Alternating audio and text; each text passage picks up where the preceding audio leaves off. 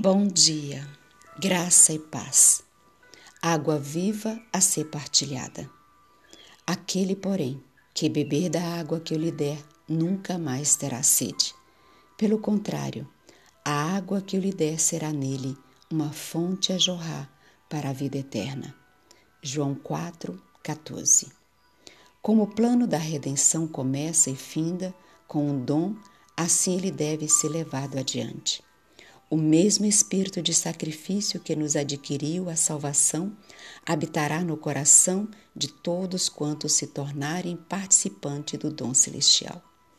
Diz o apóstolo Pedro: servi uns aos outros, cada um conforme o dom que recebeu, como bons dispenseiros das multiforme graça de Deus. 1 Pedro 4 e 10. Disse Jesus a seus discípulos quando os enviou: de graça recebeste, de graça dai. Mateus 10, 8. Na pessoa que se acha plenamente em harmonia com Cristo, não pode haver nada de egoísmo ou exclusivismo.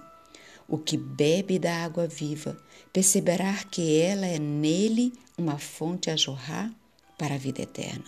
João 4,14 O Espírito de Cristo é dentro dele, como uma nascente manando no deserto fluindo para refrigerar a todos e tornando os que se acham prestes a perecer, ansiosos de beber da água da vida. Foi o mesmo espírito de amor e abnegação que habitou em Cristo, que impeliu os apóstolos e o apóstolo Paulo em seus múltiplos labores. Sou devedor, diz ele, tanto a gregos como a bárbaros, tanto a sábios como a ignorantes. Romanos 1, 14. A mim, o menor de todos os santos, me foi dado esta graça de pregar aos gentios o evangelho das insondáveis riquezas de Cristo. Efésios 3, 8. Nosso Senhor pretendia que sua igreja refletisse para o mundo a plenitude e suficiência que nele encontramos.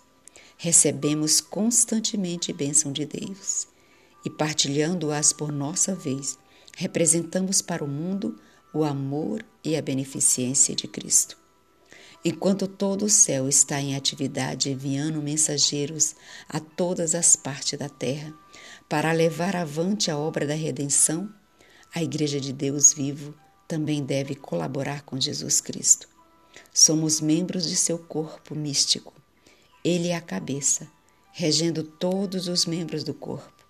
O próprio Jesus, em sua infinita misericórdia, está trabalhando em corações humanos, efetuando transformações espirituais tão surpreendentes que os anjos as contemplam com estupefação e alegria. Amém.